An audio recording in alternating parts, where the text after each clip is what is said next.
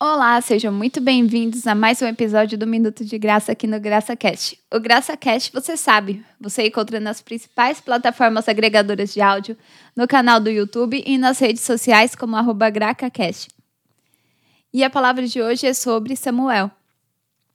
Sua história está lá em 1 Samuel na Bíblia e se inicia contando sobre a mãe dele, Ana.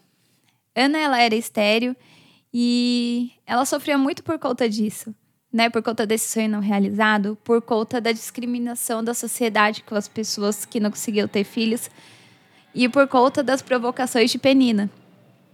Também, a outra esposa do marido dela, que se chamava Eucana. E Eucana amava muito Ana, vivia agradando, mas ela ainda tinha muito essa tristeza, né? E por vezes ele até achava que ela não amava ele. É, e por conta disso tudo, Ana por muitas vezes não conseguia chegar às bênçãos que ela já tinha, né? Ela chorava muito, vivia aflita. Às vezes ela nem comia. Mas essa história mudou uma vez que ela foi no tabernáculo. Mas dessa vez ela foi diferente. Ela falou com Deus e resolveu entregar, né? E ouvir a sua voz também. E dessa vez ela ouviu a voz certa né? Uma voz de esperança, uma voz de confiança em Deus. E nesse dia, Deus falou com ela através do profeta Eli. E ele falou assim para ela: Vá em paz, Deus já te deu. E ela saiu feliz, comeu, foi viver e pela fé ela recebeu essa graça. Ela engravidou e no versículo 20 diz assim: Assim, Ana engravidou e no tempo certo deu à luz o filho. E Samuel nasceu então no tempo certo, no tempo que ele deveria nascer, para todo o seu propósito. Então a realidade ela podia ser de desesperança, mas ela achou a esperança em Deus. Deus acabou dando forças para Ana toda a força que ela precisava para passar por esse processo e chegar nesse propósito de ter Samuel. E ela ouviu a voz de Deus e não desistiu.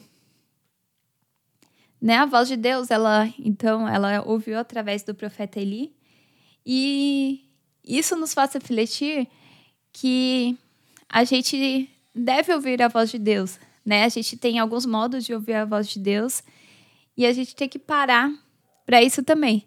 Né? A gente pode falar, dizer o que sente, mas a gente também tem que parar para ouvir. Porque Deus ele quer falar conosco, né? E em 1 Coríntios 14, 10 diz assim: Há, por exemplo, tanta espécie de vozes no mundo, e nenhuma delas sem significação. E a Bíblia ela nos diz sobre ouvir a voz de Deus nessas maneiras, né?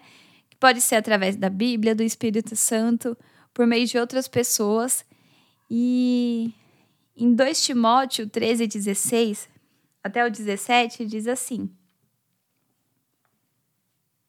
Toda a Escritura é inspirada por Deus e útil para o ensino, para a repreensão, para a correção e para a instrução na justiça para que o homem de Deus seja apto e plenamente preparado para toda obra. Então, né, a importância da gente ouvir a palavra de Deus através da leitura bíblica. E em lá João 14, 26, também nos diz sobre ouvir a palavra de Deus através do Espírito Santo. Que diz: Mas o conselheiro, o Espírito Santo, que o Pai enviará em meu nome, ensinará a vocês todas as coisas e fará vocês lembrarem de tudo que eu disse. Então, o Espírito Santo também fala conosco e nos faz lembrar do que ele já disse para nós. Em lá em Colossenses 3,16,